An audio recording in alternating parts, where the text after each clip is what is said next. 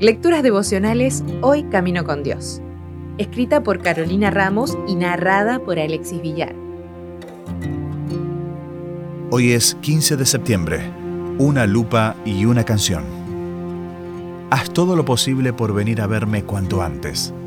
Segunda de Timoteo 4:9. Me encontraba colportando. Al abrirse la puerta, vi a un hombre mayor con los ojos inyectados de sangre y la camisa desprendida. Pensé que estaba ebrio, pero me hablaba con mucha lucidez y calma. No solía entrar a casas de hombres solos y no recomiendo hacerlo, pero sentí la impresión de que debía entrar allí. Al llegar a la sala esperaba encontrar alcohol y cigarrillos, pero me encontré con un televisor encendido en el canal 3ABN, canal de contenido cristiano relacionado con la iglesia adventista una biblioteca llena de nuestros libros y el folleto de lección de escuela sabática sobre la mesa. Aliviada, me senté y comenzamos a conversar. El estado de su vista se debía a una cirugía reciente. Tenía, además, problemas en la columna y se le hacía muy difícil caminar y mover bien los brazos como para cerrarse la camisa solo. No podía ver bien, pero quería leer su Biblia. Hacía muchos años que no iba a la iglesia, aunque había sido uno de los primeros hermanos en la localidad y había colaborado en la construcción del templo y en el avance de la obra.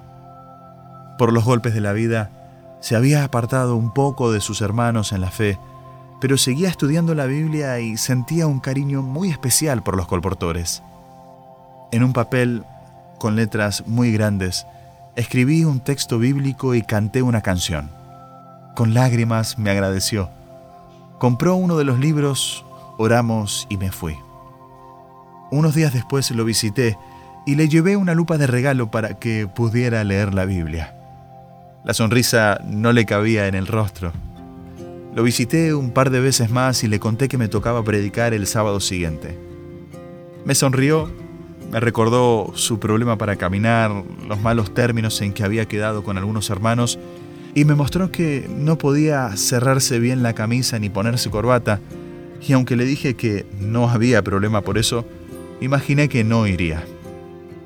Pero ese sábado, parada detrás del púlpito, vi entrar a este buen hombre por el pasillo, con una camisa bien abotonada y una sonrisa en el rostro.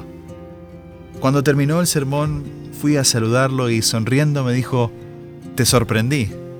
Y era verdad. Muchos de nuestros hermanos están solos, heridos física y emocionalmente. Un hombre alejado y solitario decidió volver al redil. Dios puede usarte hoy para llegar a alguien que necesita volver también.